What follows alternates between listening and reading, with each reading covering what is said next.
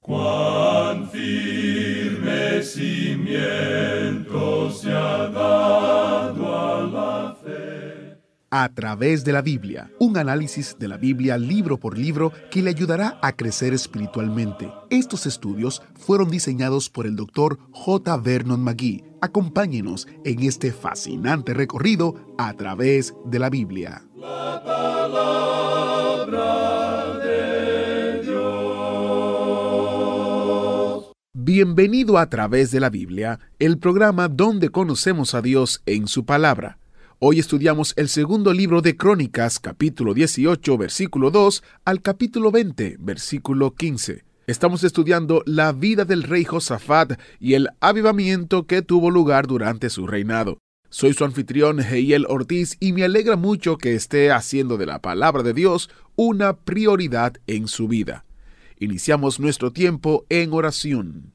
Padre Celestial, te pedimos que envíes tu Espíritu para explicarnos las verdades que vamos a estudiar, que nuestros corazones y vidas sean cambiados por lo que aprendemos. En el nombre de Jesús oramos. Amén. Con nosotros, nuestro maestro Samuel Montoya y el estudio bíblico de hoy. Continuamos hoy estudiando el capítulo 18 del segundo libro de Crónicas. Y en nuestro programa anterior estábamos hablando de Josafat y vimos cuán gran hombre era él.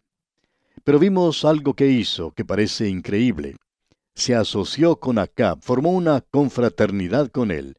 Y dijimos que no podíamos encontrar dos personas que fueran más desiguales que estas dos.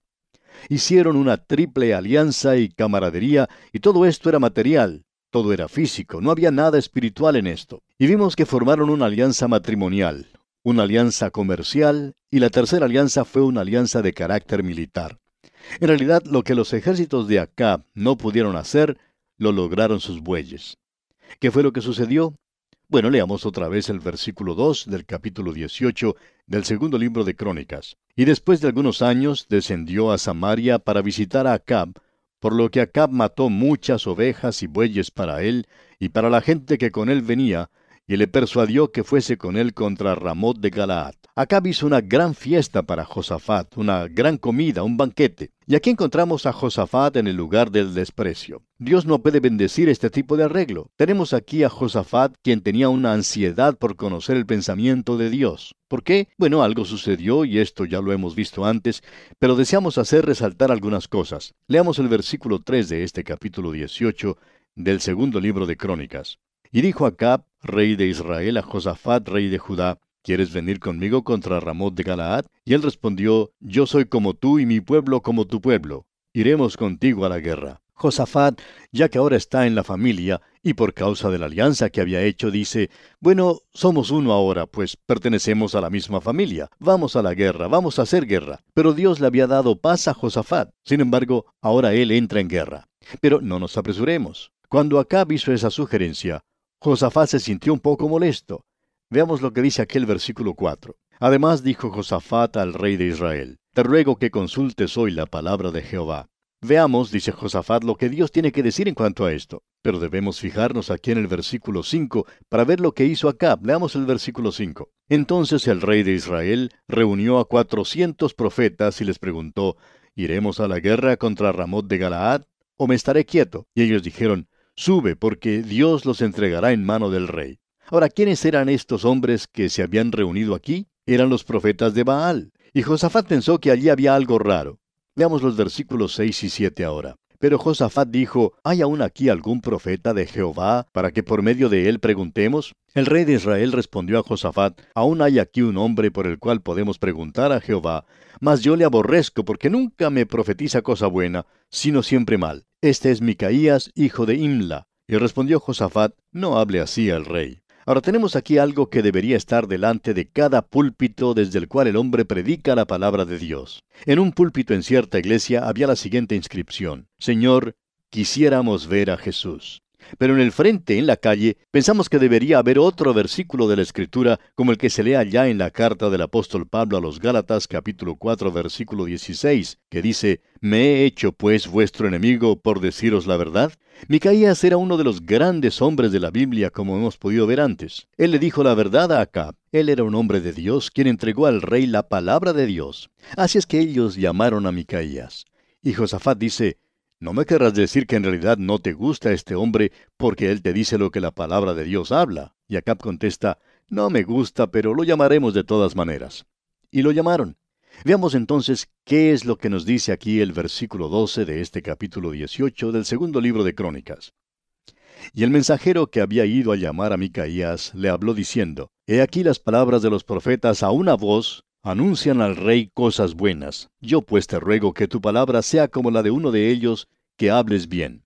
En otras palabras, ellos querían que Micaías, profeta de Dios, hiciera lo mismo que los otros profetas. Si usted quiere estar bien con el rey, pues lo que debe hacer es decirle lo que a él le gusta oír. Hay que estar siempre bien seguro de decir las cosas correctas. Pero Micaías tenía aquí un buen sentido del humor. Él no era una persona frívola, liviana, sino que tenía un sentido del humor y como usted ya sabe, y lo decimos reverentemente, Dios también tiene un sentido del humor. Fíjese que nos hizo a usted y a mí.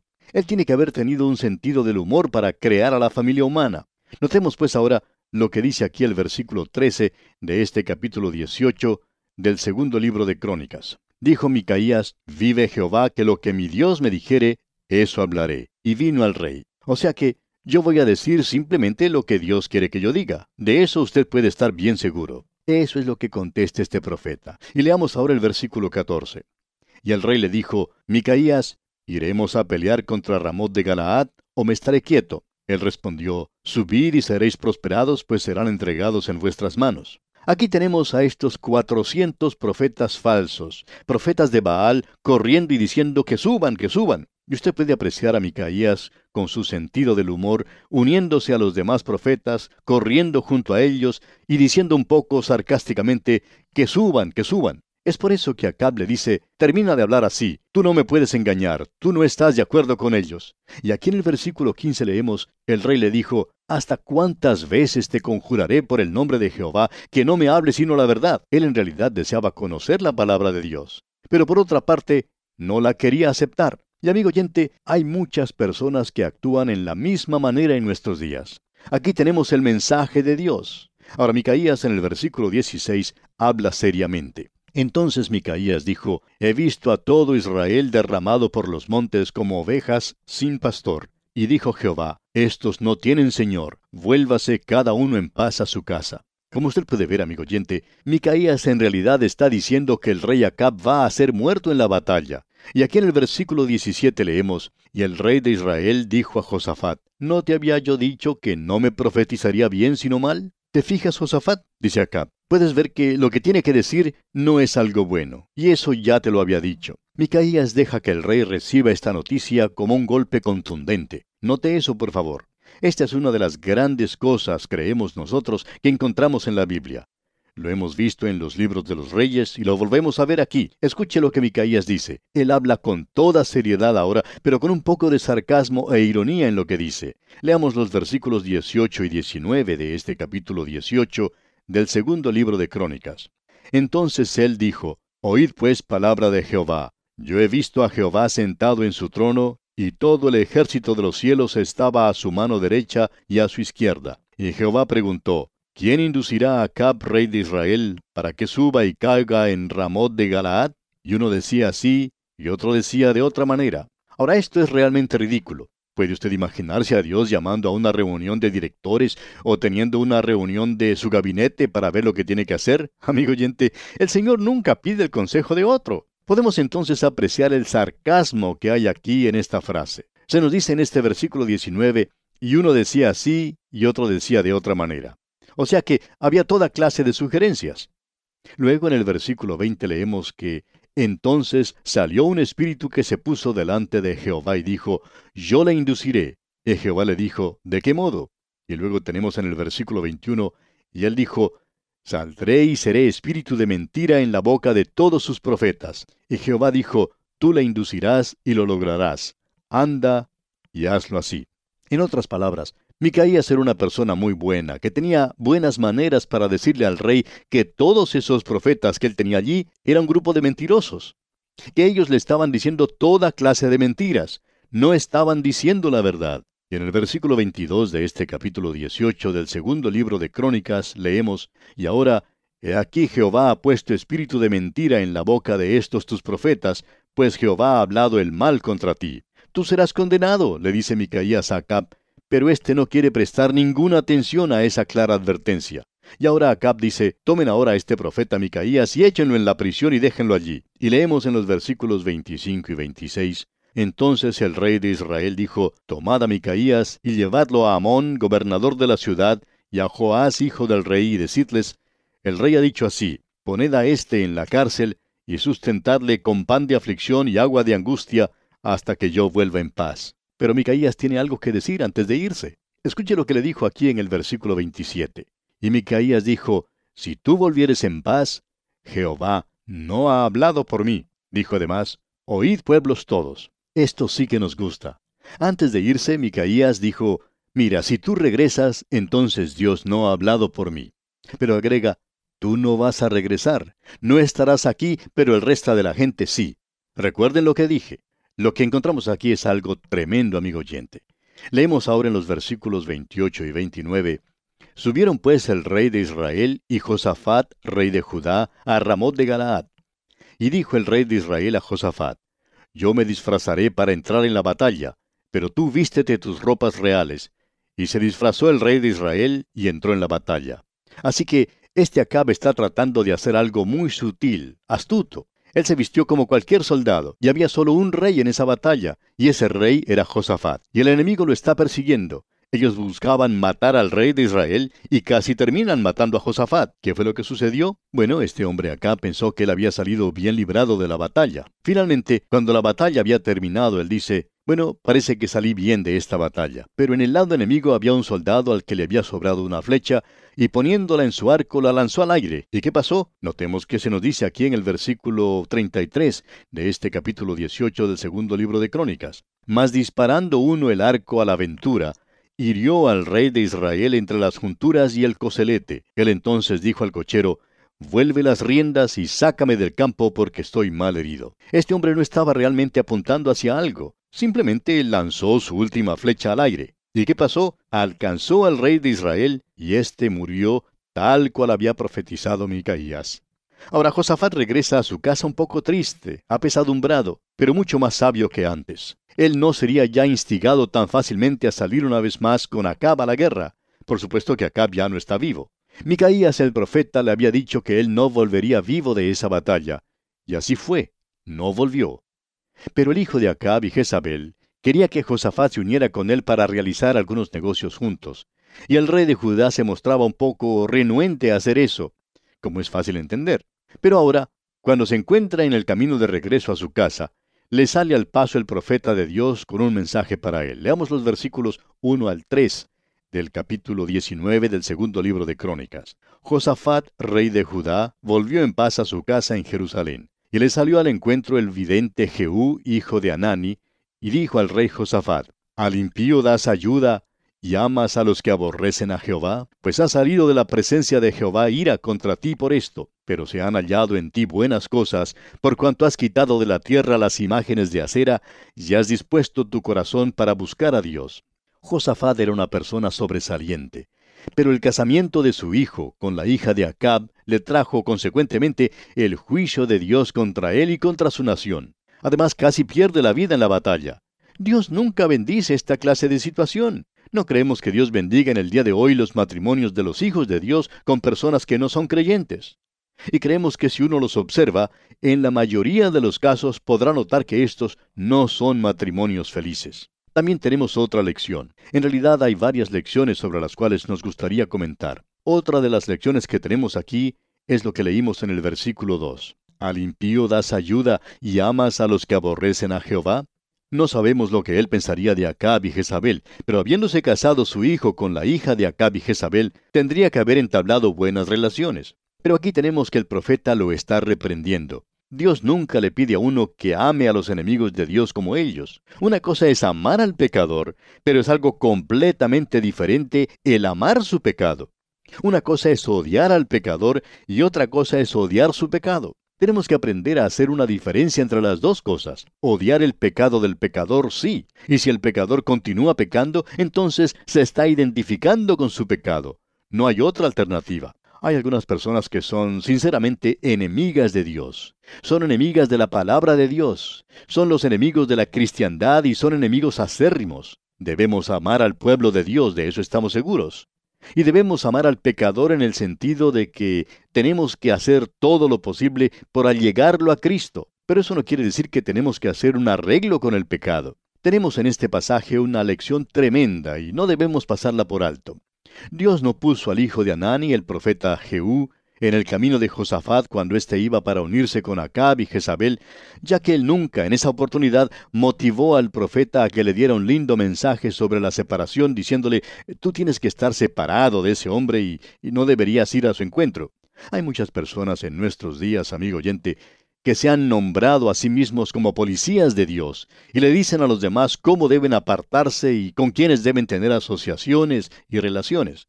Debemos recordar aquí lo que aprendimos allá en la epístola a los romanos, que no debemos juzgar los demás en cosas dudosas, porque después de todo, estas personas no vienen a nosotros para ser juzgadas.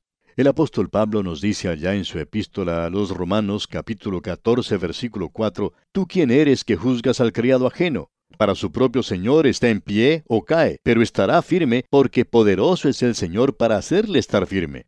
Esa persona que usted está criticando porque no está separada o apartada de la misma manera que lo está usted, Dios lo hará estar firme porque él tiene una fe personal en Jesucristo. Este hombre Josafat era un hombre de Dios. Él había cometido una equivocación al ir con acá, pero no era asunto de Jehú el decirle que no debía hacerlo y ponerse a juzgarlo. Luego de esa experiencia, Josafat aprende su lección y ahora Dios tiene un mensaje para él. Es Dios quien da el mensaje. Y permítanos decirlo de esta manera, amigo oyente. Yo tendré que algún día rendir cuentas ante el Señor Jesucristo por lo que hice con mi vida. Él es mi Señor. Usted no lo es, como yo tampoco lo soy de usted. El Señor Jesús es su dueño. Cuando yo considero que tengo que rendir cuentas ante Él, entonces me pongo bien activo en lo que debo hacer. Así es que no tengo tiempo para ponerme a juzgarlo a usted, y espero que usted tampoco se ponga a juzgarme a mí, porque después de todo no es algo que sea de su incumbencia, esto es algo que le interesa nada más que a Dios. Si yo estoy equivocado, Él será quien se ocupe de eso. Él se ocupó de Josafat, de eso estamos seguros. Él no necesita de la ayuda de nadie, amigo oyente. Creemos que este es un pasaje de las Escrituras que tiene sumo valor para nosotros. Notemos ahora algunas de las reformas que logró Josafat en su reino. Creemos que era una persona maravillosa. Veamos lo que nos dicen los versículos 4 hasta el 7 de este capítulo 19 del segundo libro de Crónicas. Habitó pues Josafat en Jerusalén, pero daba vuelta y salía al pueblo, desde Beerseba hasta el monte de Efraín, y los conducía a Jehová el Dios de sus padres. Y puso jueces en todas las ciudades fortificadas de Judá, por todos los lugares. Y dijo a los jueces, Mirad lo que hacéis, porque no juzgáis en lugar de hombre, sino en lugar de Jehová, el cual está con vosotros cuando juzgáis. Sea pues con vosotros el temor de Jehová. Mirad lo que hacéis, porque con Jehová nuestro Dios no hay injusticia, ni acepción de personas, ni admisión de cohecho. Él les dijo, Ustedes están ocupando el lugar de Dios, y en él no hay ninguna iniquidad. Por tanto, no la haya entre ustedes tampoco. Dios no hace acepción de personas, no lo hagan ustedes. No se dejen sobornar porque es imposible sobornar a Dios. Así es que tenemos unas reglas tremendas para los jueces. Él les da los principios por los cuales se deben guiar. Y aquí podemos apreciar la diferencia que existe entre esto y lo que nosotros vemos en los jueces de nuestros días. Cuando un hombre que no conoce a Dios ocupa el estrado de un juez, él no siente ninguna responsabilidad hacia Dios, y por tanto es un juez peligroso, no importa quién sea. Él es peligroso porque está sujeto a todos estos problemas que mencionamos antes. En primer lugar, él puede llegar a un juicio equivocado. Otra cosa es que él puede hacer acepción de personas, y existe la posibilidad de que pueda ser tentado a aceptar soborno. Esas son cosas de mucha importancia y pueden explicar el porqué de tantos problemas en el día de hoy. Podemos notar aquí también en el versículo 8 que puso también Josafat en Jerusalén a algunos de los levitas y sacerdotes. Y podemos darnos cuenta cómo este hombre organizó todo en su reino y lo hizo todo alrededor de Dios. Y así llegamos ahora al capítulo 20 del segundo libro de Crónicas y vamos a leer los primeros tres versículos. Pasadas estas cosas, aconteció que los hijos de Moab y de Amón, y con ellos otros de los amonitas, vinieron contra Josafat a la guerra, y acudieron algunos y dieron aviso a Josafat diciendo, Contra ti viene una gran multitud del otro lado del mar y de Siria, y aquí están en Asesón Tamar, que es en Gadi. Entonces él tuvo temor, y Josafat humilló su rostro para consultar a Jehová, e hizo pregonar ayuno a todo Judá. Podemos ver que este hombre tiene una reacción normal cuando recibe esas noticias. Tiene miedo. Él se dirige a Dios en oración, y esa no es una reacción normal.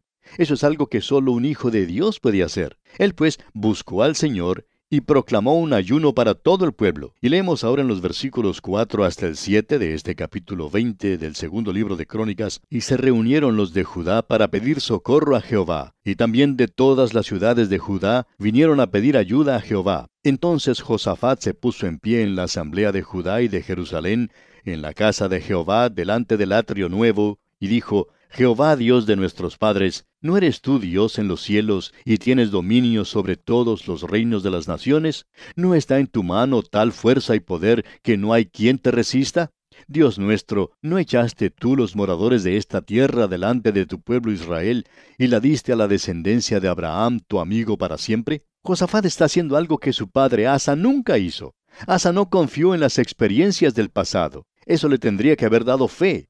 Pero Josafat, sabiendo lo que Dios prometió en el pasado y lo que hizo también en el pasado, ahora confía en las promesas de Dios. Él analiza toda la situación y concluye su oración en los versículos 12 y 13 diciendo, Oh Dios nuestro, ¿no los juzgarás tú? Porque nosotros no hay fuerza contra tan grande multitud que viene contra nosotros. No sabemos qué hacer, y a ti volvemos nuestros ojos. Y todo Judá estaba en pie delante de Jehová, con sus niños y sus mujeres y sus hijos. ¡Qué espectáculo! ¿Y qué rey? Él pone toda su confianza en Dios cuando ve que la situación es desesperada. Qué hermoso es aprender a hacer así las cosas. Y ahora el versículo 14 dice, Y estaba allí Jaasiel, hijo de Zacarías, hijo de Benaía, hijo de Jehiel, hijo de Matanías, levita de los hijos de Asaf, sobre el cual vino el Espíritu de Jehová en medio de la reunión. Usted puede apreciar que estos profetas y los otros que se mencionan en diferentes partes de las Escrituras siempre son identificados. Él siempre da una larga genealogía para identificarlos. Eso es muy importante. Nos preguntamos cuántos de los oyentes que nos están escuchando ahora saben quién fue su tatarabuelo. Bueno, yo no tengo ninguna idea de quién fue el mío. Pero escucha ahora lo que el profeta va a decir. Él es el vocero de Dios. Leamos el versículo 15. Y dijo, Oíd Judá todo, y vosotros moradores de Jerusalén, y tú, rey Josafat, Jehová os dice así, no temáis ni os amedrentéis delante de esta multitud tan grande, porque no es vuestra la guerra, sino de Dios. Y eso es algo, amigo oyente, que tenemos que recordar constantemente. Quizá no deberíamos decirlo por radio, tal vez deberíamos apagar el radio o, cerrar el micrófono y hablarnos a nosotros mismos. Pero es muy fácil a veces olvidar que este programa de radio, por ejemplo, es la obra del Señor y no nuestra. Y bien, vamos a detenernos aquí por hoy, amigo oyente, porque nuestro tiempo una vez más ha tocado ya a su fin. Que el Señor le bendiga ricamente. Agradecemos que nos acompañara en el estudio de hoy. Le invitamos a que visite nuestro sitio en internet a través de la biblia.org. Ahí puede suscribirse para recibir las notas y bosquejos de lo que estamos estudiando y noticias del ministerio. También encontrará la variedad de libros y materiales gratuitos que tenemos para usted. El sitio es a través de la biblia.org. Todo lo que hacemos es posible gracias al Señor y a personas como usted que se unen a nosotros en la obra de llevar la palabra entera al mundo entero. A través de la Biblia es una producción de Radio Transmundial. Comparta con nosotros sus comentarios al correo electrónico atv@transmundial.org atv@transmundial.org .org. Recuerde que puede volver a escuchar este y cualquiera de los programas anteriores en a través de la Biblia.org. A través de la Biblia.org. allí también encontrará todas las opciones disponibles para escuchar el programa. A través de la Biblia llega a usted por cortesía de esta emisora.